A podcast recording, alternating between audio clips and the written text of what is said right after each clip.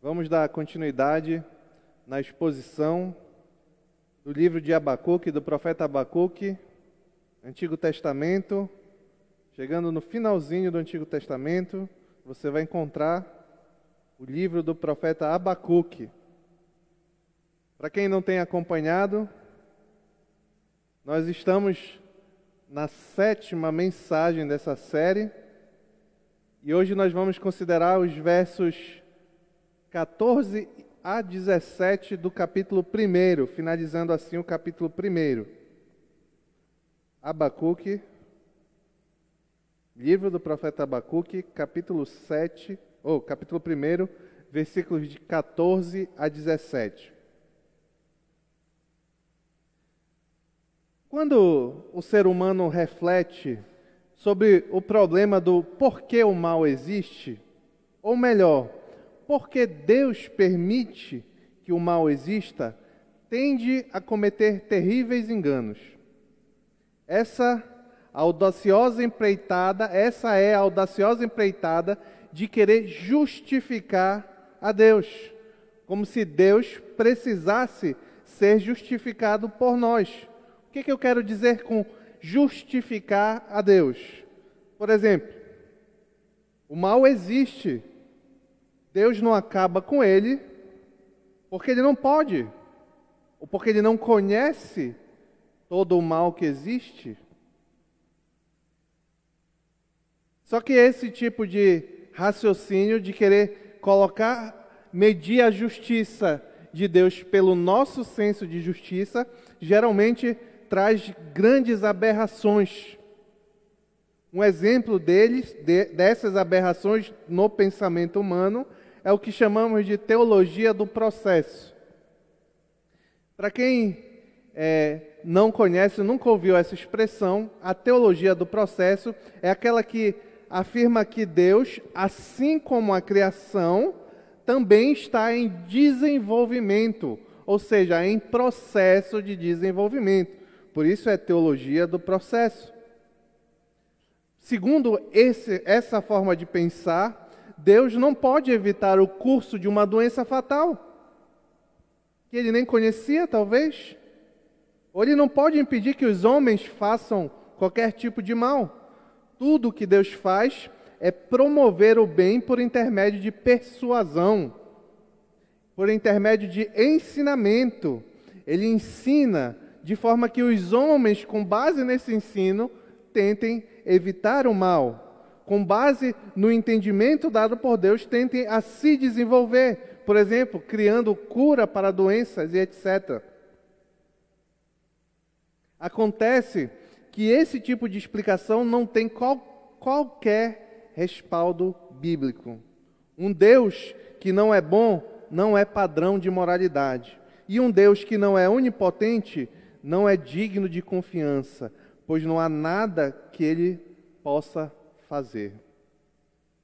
Explicações como essa, dessa forma de pensar, pode fazer algum sentido se observarmos superficialmente, mas somente é, faz sentido real para os tolos. Este argumento certamente não convenceria o profeta Abacuque. No diálogo com Abacuque, Deus não se esquivou de maneira nenhuma da participação do mal que viria sobre Judá. Pelo contrário, ele disse: Eu estou trazendo nação cruel e impiedosa. Como Abacuque então lidaria com essa dificuldade? Hoje nós vamos considerar a segunda parte da resposta ousada que Abacuque é, deu a Deus depois do que Deus afirmou que faria com o povo de Judá. Então vamos finalmente ler a palavra do Senhor, lá no capítulo 1 do, do livro do profeta Abacuque, versículos de 14 a 17. Diz assim a palavra do Senhor: Tornaste os homens como peixes no mar. É aqui quem está falando é o profeta Abacuque, tá? Tornaste os homens como peixes do mar, como animais que não são governados por ninguém. O inimigo puxa todos com anzóis apanha-os em sua rede e nela os arrasta. Então alegra-se e exulta. Por essa razão ele oferece sacrifício à sua rede e queima incenso em sua honra. Pois graças à sua rede vive em grande conforto e desfruta iguarias. Mas continuará ele esvaziando a sua rede, destruindo sem misericórdia as nações? Oremos ao Senhor. Pai querido, obrigado pela tua palavra. Que ela revele entendimento, Senhor, e que revele aplicações ao nosso coração nessa noite. Apesar de nós, é o que te pedimos em nome de Jesus. Amém. No início do capítulo 1, agora que estamos chegando no final, no início temos a emblemática pergunta do profeta Abacuque: Até quando? Até quando o povo ia andar em tanta pecaminosidade, depravação, imoralidade, idolatria? Até quando? Nos versos de 5 a 11, Deus descreve vividamente qual é o castigo, qual é o juízo que viria a trazer sobre o povo. Responde a pergunta do profeta Abacuque. Como eu disse agora há pouco, esse castigo, esse juízo seria por meio dos babilônios, nação cruel, impiedosa, temível, rápida, violenta e etc. A partir do verso 12, ainda do capítulo 1, temos a reação do profeta Abacuque quanto a essa pergunta, quanto a essa resposta que Deus lhe deu. E na primeira parte da reação que consideramos no sábado passado, vimos que, mesmo questionando aquele, aquela resposta de Deus, o profeta Abacuque, nenhum momento ousou rebaixar a Deus. Pelo contrário, exaltou no início da sua resposta a eternidade e a santidade de Deus. Agora, nossa em nossa referência de hoje, veremos o profeta Abacuque questionando a forma, o meio pelo qual Deus agiria. E o primeiro ponto são três perguntas, três pontos, três perguntas para tentar entender melhor esse texto. A primeira pergunta, o pano de fundo aqui da, da, da, da, resposta do profeta Abacuque é uma pergunta. É um plano desumano? Ele está perguntando para Deus: se o plano de Deus, se o juízo de Deus que Deus vai trazer sobre o povo é desumano, está lá no verso 14. Olha o que diz o profeta Abacuque, vou ler novamente somente o verso 14. Tornastes os homens como peixes do mar, como animais que não são governados por ninguém. Agora, na sua argumentação, o profeta aumenta o tom de desafio diante do Senhor. E ele faz isso com talvez de forma de maior intensidade em todos os versos que temos considerado desde o sábado passado. Nenhum, por nenhum instante Abacuque, como já foi dito, duvidou da soberania de Deus, nem dos planos eternos de Deus. Só que nesse verso 14, ele faz uma acusação contra Deus. Ao afirmar que Deus fez dos homens como peixes do mar, ele aparente está, aparentemente está destacando uma forma de desgoverno. Como se Deus tivesse errando ali na forma de, de governar o mundo. E esse desgoverno, esse desgoverno entendido pelo profeta Abacuque, é fruto justamente da violência com que os caldeus trariam a, ao povo de Israel, ao povo de Judá. Mas não somente a eles, mas na, no pensamento do profeta Abacuque, a todo o gênero humano também. E aqui é interessante notar a teologia de Abacuque. Lembrem, e Abacuque sabia muito bem disso, que a humanidade foi criada à imagem e semelhança de Deus e com responsabilidade de dominar. Você vai ver lá em Gênesis, capítulo, de, capítulo 1, que Deus criou o homem à sua imagem e semelhança. E não só, deu papel de dominador sobre a criação ao homem. Onde está isso? Lá em Gênesis, capítulo 1, versículo 28. Diz assim: veja lá na sua Bíblia, Gênesis, capítulo 1, versículo 28. Deus os abençoou, os homens, o homem e a mulher, e lhes disse: Sejam férteis, multipliquem-se, encham e subjuguem a terra, dominem sobre os peixes do mar, sobre as aves do céu e sobre todos os animais que se movem pela terra. Esse é o ponto do profeta Abacuque. O que ele está dizendo é que o castigo revelado por Deus está invertendo a ordem criacional. O homem deveria exercer domínio sobre o mundo e sobre os animais, especialmente o povo de Deus. Só que agora ele compara esses homens como se eles fossem, tivessem sido rebaixados, como se o plano original de Deus estivesse fora de rumo. Por isso que ele diz que os homens agora são como peixes. Nós acabamos de ler que os homens têm que dominar sobre os peixes, mas agora eles são dominados como peixes sem governo. Nos dias de esplendor do povo de Israel, Salomão exemplificou claramente a posição de autoridade, de domínio do homem sobre a criação, dada por Deus. E como é que se caracterizava isso desde de Adão e Salomão no texto? Conforme o homem interagia com autoridade sobre o que fora criado, sobre o mundo, sobre os animais, as plantas e etc. Em 1 Reis, capítulo 4, versículo 33, diz que Salomão descreveu as plantas desde o cedro do Líbano até o isopo que brota nos muros. Também discorreu sobre os quadrúpedes e aves e animais que se movem rente ao chão e os peixes. Então, o Salomão aqui está exercendo aquele domínio que Deus deu à humanidade. Domínio que permanece até hoje. É a humanidade que diz, no, no Antigo Testamento e no Novo também, quando você dá um nome a algo, você só pode nomear algo quando você tem autoridade sobre aquilo. A gente vê isso quando Deus muda o nome dos personagens bíblicos, de Saulo para Paulo, porque agora Saulo era dominado pelo pecado, mas agora Saulo é Paulo. Então agora ele é meu servo. É só um exemplo. E aqui não era diferente. Salomão dominava a criação por meio do estudo, por meio da ciência, por meio da observação e etc.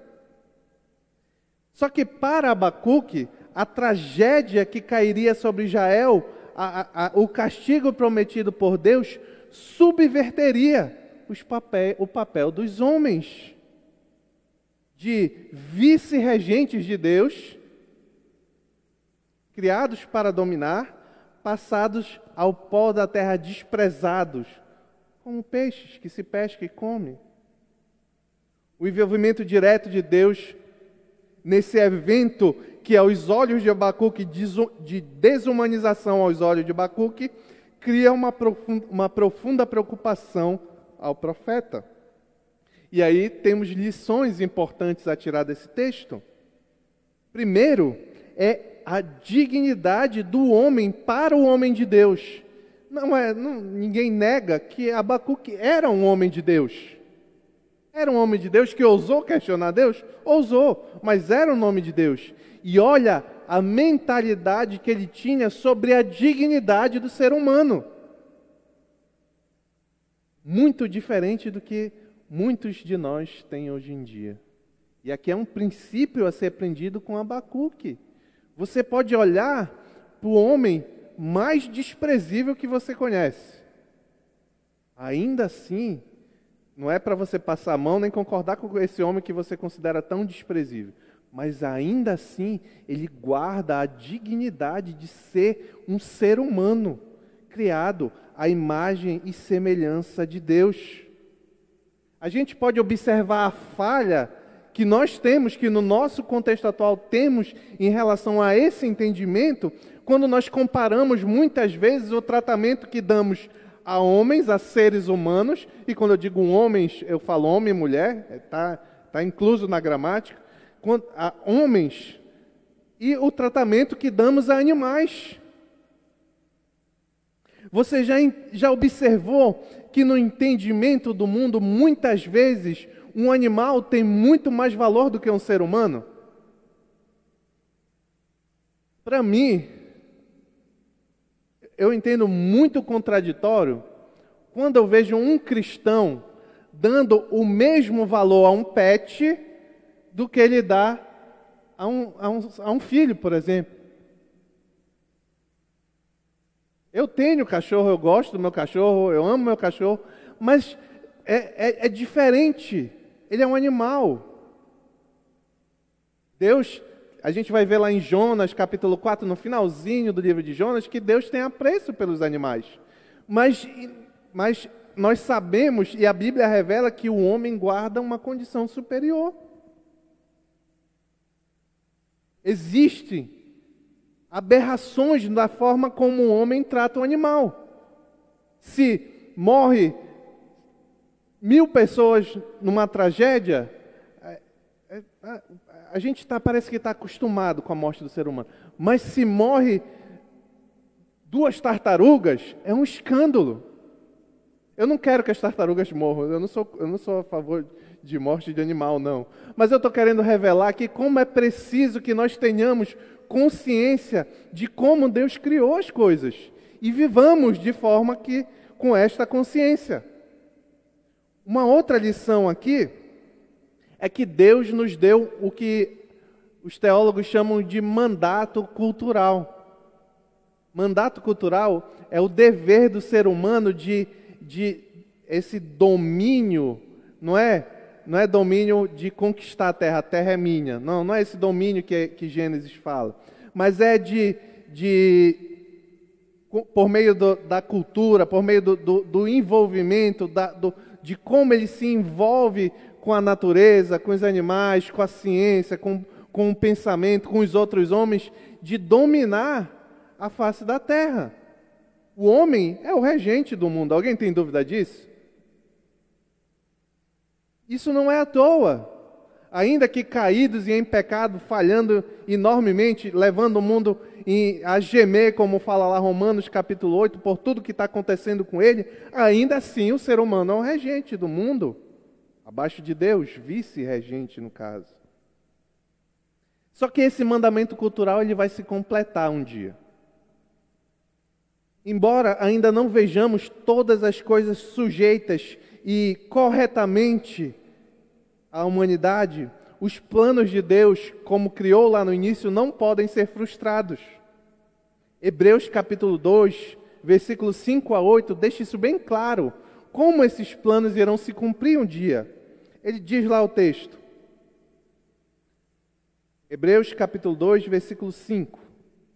Não foi a anjos que ele sujeitou o mundo que há de vir, a respeito do qual estamos falando? Mas alguém em certo lugar testemunhou dizendo que, o, que é o homem para que. Desculpa. Mas alguém em certo lugar testemunhou dizendo: Que é o homem para que ele para que com eles te importes? E o filho do homem para que com ele te preocupes? Tu o fizestes um pouco menor do que os anjos e o coroaste de glória e de honra. Tudo sujeitaste debaixo dos seus pés, ao lhe sujeitar todas as coisas. Nada deixou que não lhe estivesse sujeita. Aí está aqui, sujeito. Aí está aqui. Agora, porém, ainda não vemos que todas as coisas lhe estejam sujeitas. Mas isso vai ser cumprido. Vai ser cumprido com Jesus Cristo no novo céu e na nova terra. É isso que é para essa direção que Hebreus aponta.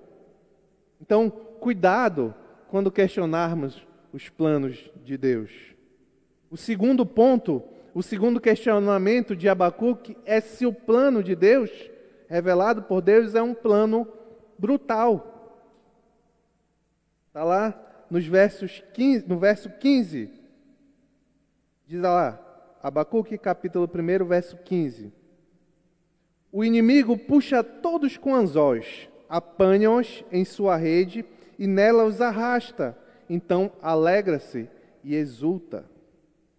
Neste, ver, neste verso, Abacuque lança a mão de uma, de uma segunda figura de linguagem para, para realçar a descrição contra a brutalidade das Babilônias. A figura de linguagem apresentada é de um anzol, só que, curiosamente, essa figura utilizada por Abacuque, ela não é uma expressão somente figurada, porque era também o proceder histórico daquele povo. De fato, os caldeus, quando dominavam os povos, continuaram a tradição que vinha do povo assírio de enfiar um gancho no lábio inferior daqueles que eles sequestravam, daqueles povos dominados. Imagine bem, é por isso que o profeta Abacuque diz aí que compara primeiro como peixes desgovernados e agora ele acrescenta a figura do anzol, como se aquele povo tivesse pescando aqueles peixes desgovernados. Só que aqueles po povos, aquele povo de fato fazia isso, não era só uma figura de linguagem. E era assim, mais ou menos assim. Ele fazia um, uma fila indiana com seus prisioneiros e colocava um gancho, um anzol, é, para mim isso é um anzol, um gancho na parte de baixo dos lábios e arrastava em fila todos os que eram dominados por eles. Que diabólico, que cruel era aquele povo. Sabe qual era o objetivo desse gancho que colocava na boca? Era forçar a docilidade, que todos fossem dominados, se, tornavam, se tornassem como animais dóceis diante do, do povo caldeu. Imagina só você com um gancho enfiado no seu. Você não vai se, re, se revoltar, não vai se mexer, não vai puxar, não vai fazer nada, que vai arrancar sua boca. Essa era a intenção. Pelo menos os caldeus se mostravam imparciais eles eram cruel com todos, não aliviava ninguém. Para Abacuque, diante dessa realidade, diante daquilo que Deus havia revelado e que ele conhecia, o elemento mais repulsivo de todo, aquilo de todos, aquilo que tocou o coração do profeta Abacuque mais forte é que aquele povo, além de fazer isso, ainda se alegrava com aquilo. É o que diz o final do verso. Eles os caldeus prazerosamente infligiam essas brutalidades e diz: então alegra-se e exulta. Eles eram maus e se alegravam, se alegravam com isso. Quem pode culpar o profeta Abacuque de estar questionando? Certamente os nossos questionamentos seriam muito piores do que o profeta Abacuque nas mesmas circunstâncias. Mas o Abacuque se perguntava: como é possível? Porventura, esse procedimento é realmente o modo justo do Senhor tratar o povo dele? É necessária toda essa zombaria e todo esse instrumento de crueldade contra o povo de Deus? Talvez na mente do profeta Abacuque, essas, ele revelando, ele falando, ele expondo ao Senhor essas brutalidades, pudesse dissuadir Deus de seus planos. Só que o que Abacuque esquece é que a, brutalidade, a crueldade dos caldeus faz parte do plano de Deus para disciplinar aquele povo. Nós já vimos, já vimos isso aqui quando consideramos o versículo 6. Volta aí um pouquinho. Nesse mesmo capítulo, versículo 6. Olha o, o plano que Deus revelou. Estou trazendo os babilônios, nação cruel impetuosa. Olha o que Abacuque está dizendo. Deus, mas eles são cruéis e impetuosos. Eu imagino que Deus deve. Não, mas eu disse que eles eram cruéis e impetuosos. Algumas aplicações podem ser tiradas deste texto. A primeira é que nós não podemos nos enganar e pensar conhecer os planos de Deus salvo aqueles que estão claramente revelados na Escritura. Mas nós não podemos achar que temos o total conhecimento e somos capazes de julgar os planos revelados e executados por Deus. Seria agir levianamente. Nós conhecemos isso aqui dos fatos, isso aqui, muito pouco dos fatos. Deus conhece todas as coisas. Todas as coisas estão reveladas diante de Deus e Ele guia todas as coisas conforme o seu bem, seu bom proceder. Cuidado, quando você está passando por uma dificuldade, quando você está passando por uma luta, quando você está passando por uma injustiça, quando você está passando por perseguição, por sofrimento, por dificuldade, os seus objetivos não estão sendo alcançados, de você não começar a questionar Deus. A verdade bíblica é que se você é cristão, tudo isso é para o seu bem. Nós sabemos disso. Outra coisa que nós precisamos ter em mente é que não há inocentes entre os homens. Todo castigo dos homens seria, é ou seria merecido. Só que ali Abacuque não, não enxergou isso a princípio, ele vai enxergar depois, mas ele não enxergou isso a princípio. O que, é que eu quero dizer? Independente da crueldade, do tipo de castigo que, trouxe, que Deus trouxe sobre aquele povo, só tem duas opções.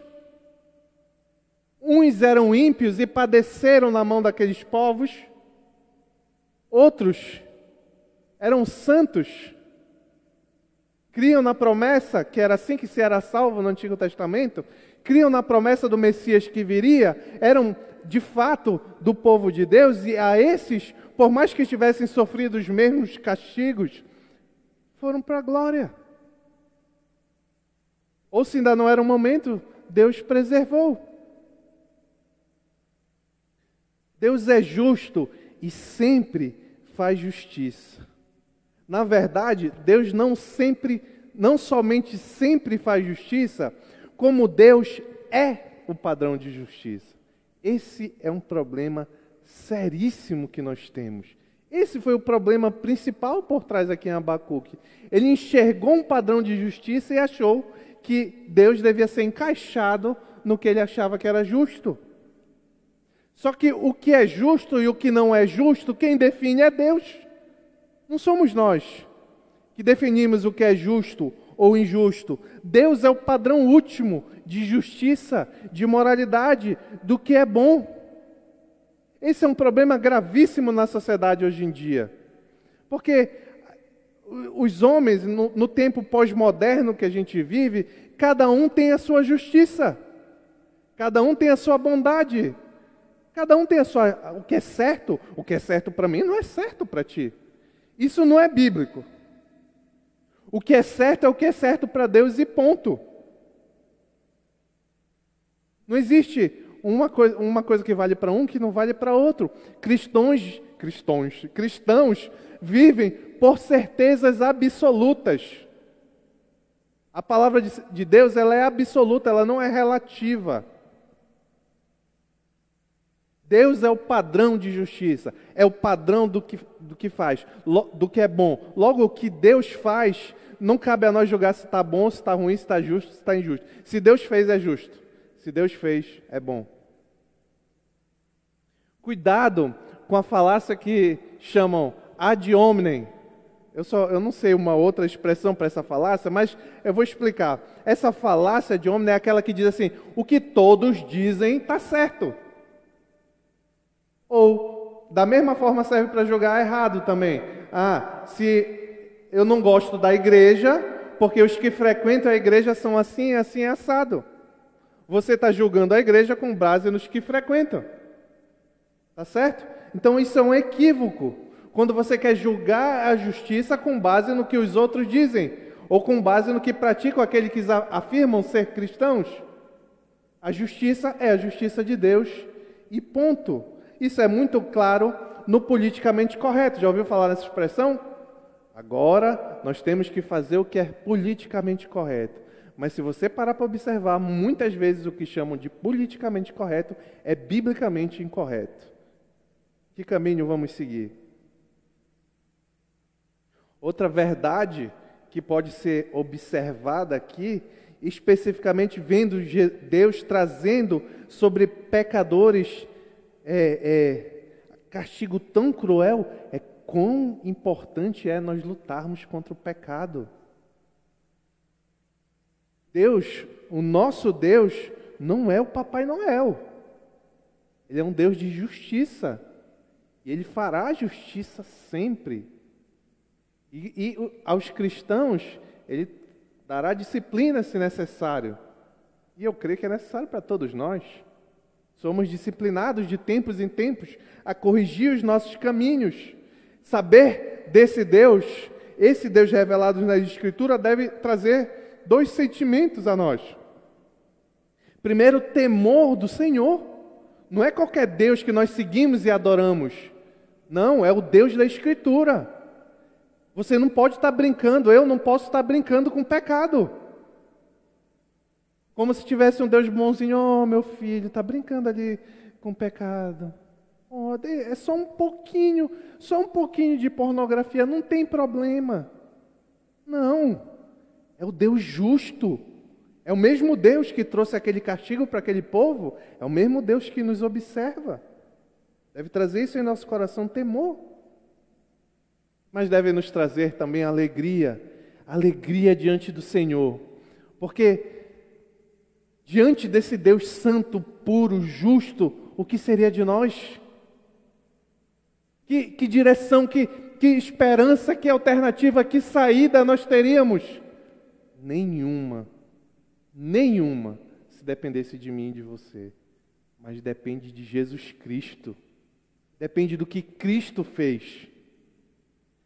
Pelo que Cristo fez, então nós nos alegramos. Podemos ser pecadores que caem, mas se arrependem e lutam diante do, do seu próprio pecado.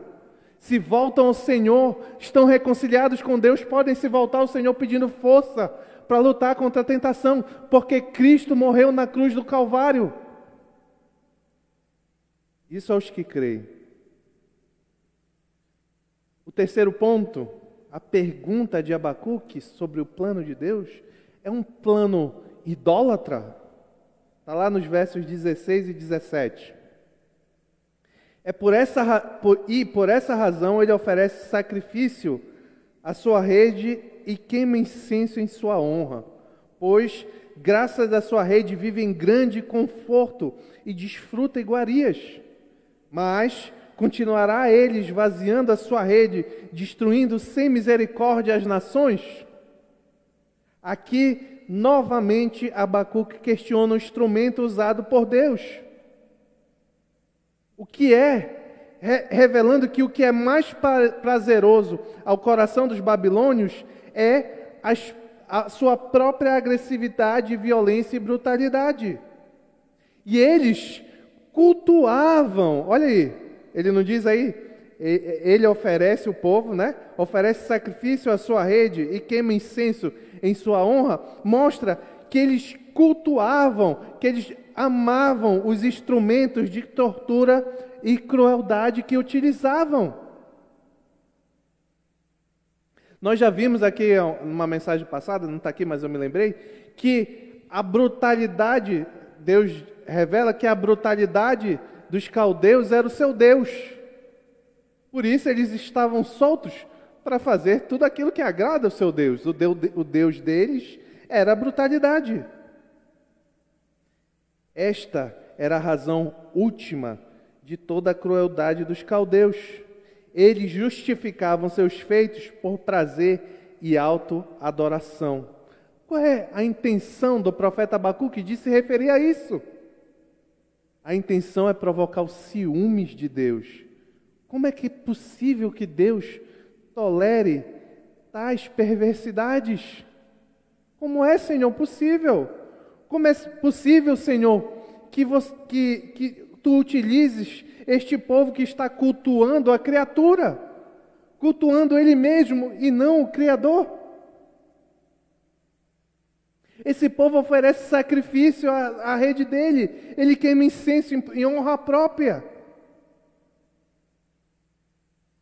A ideia de Abacuque, e é entendível como ser humano, é que a ira de Deus, que agora estava voltado contra o povo, se voltasse aos caldeus.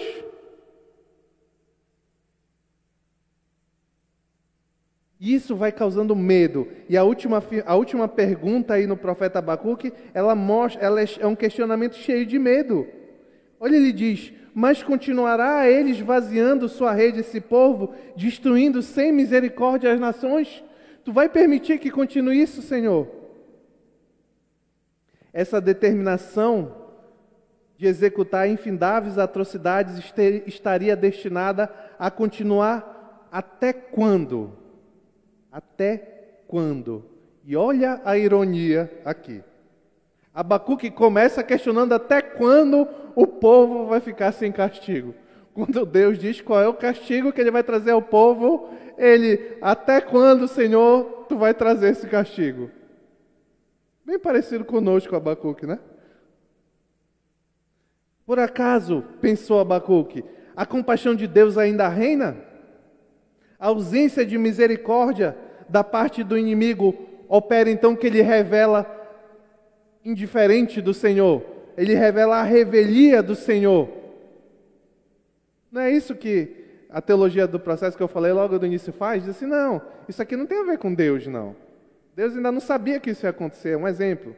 Existe outro. Teísmo aberto. Quem já ouviu falar? Teísmo aberto, Deus está lá, no lugar santo lá dele e tal. Ele só criou o mundo e soltou. Ele não se envolve. Será que nesse caso aqui estava acontecendo isso? É o questionamento de Abacuque. Não há dúvida que Israel, o povo de Judá, precisava de castigo. Porém, Abacuque não entendia a extensão e a opressão que o Senhor havia revelado.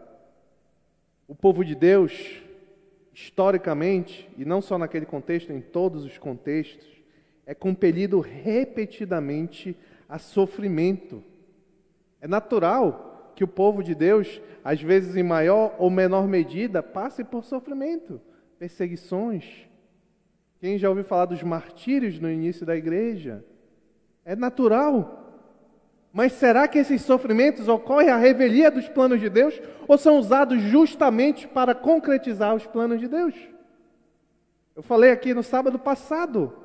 Quem olhou Cristo sendo pendurado no madeiro certamente questionou: Deus, ele não era o teu Messias, ele está sendo levado para a cruz do Calvário? Mas era algo ruim que estava acontecendo ali? Ruim para a visão limitada dos seres humanos. Os planos de Deus sempre são bons e sempre vão redundar na glória de Deus.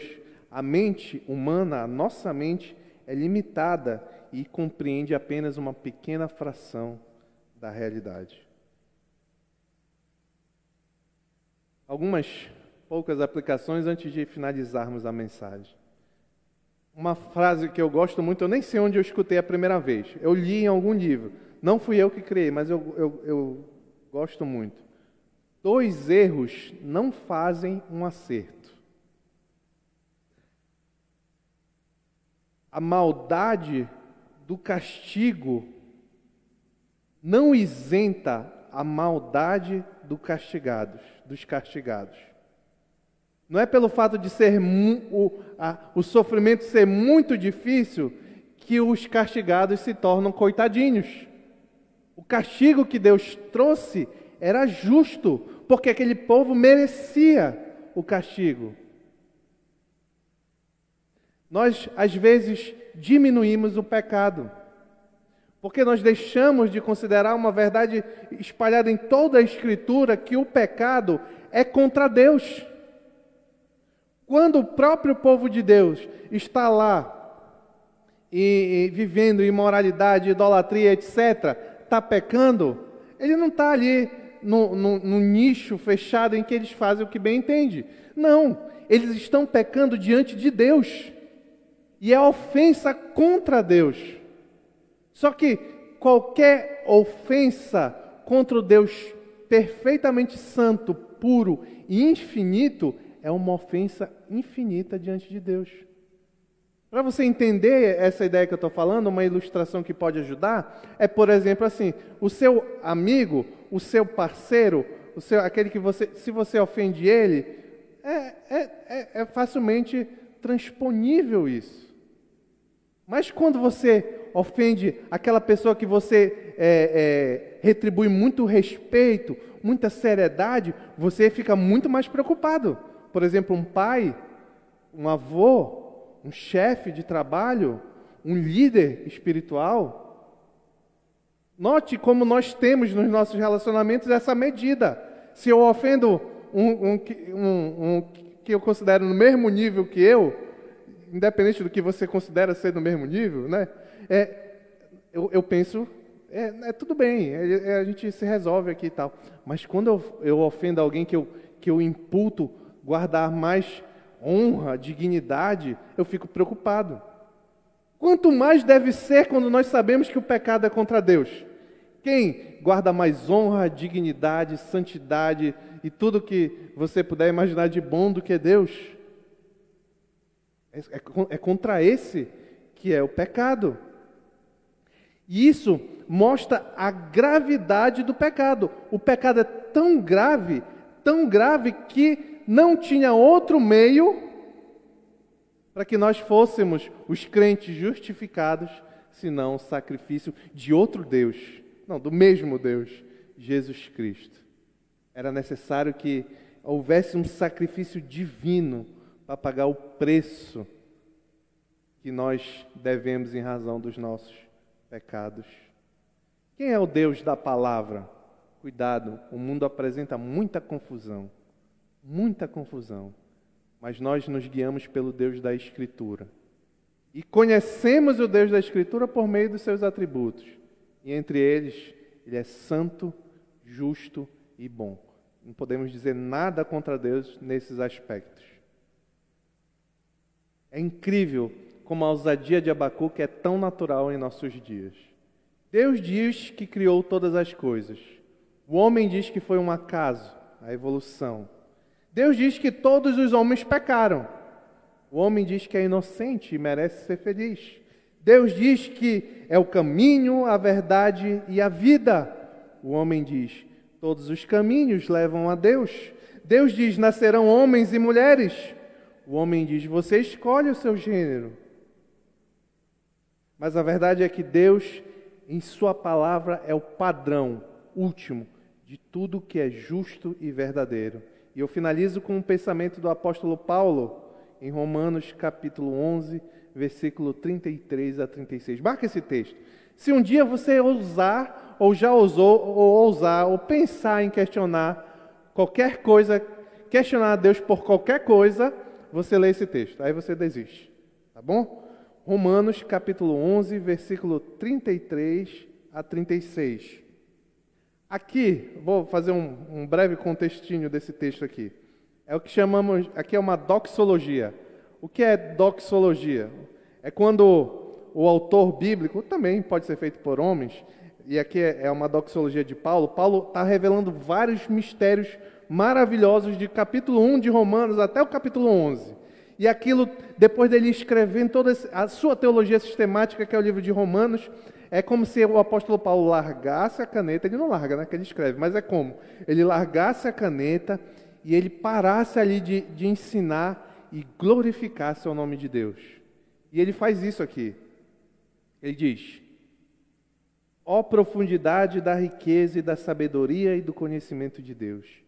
Quão insondáveis são os seus juízos inescrutáveis os seus caminhos. Quem conheceu a mente do Senhor? Ou quem foi seu conselheiro? Quem primeiro lhe deu para que ele o recompense? Aí ele para, pois dele, por ele e para ele são todas as coisas. A ele seja a glória para sempre. Amém.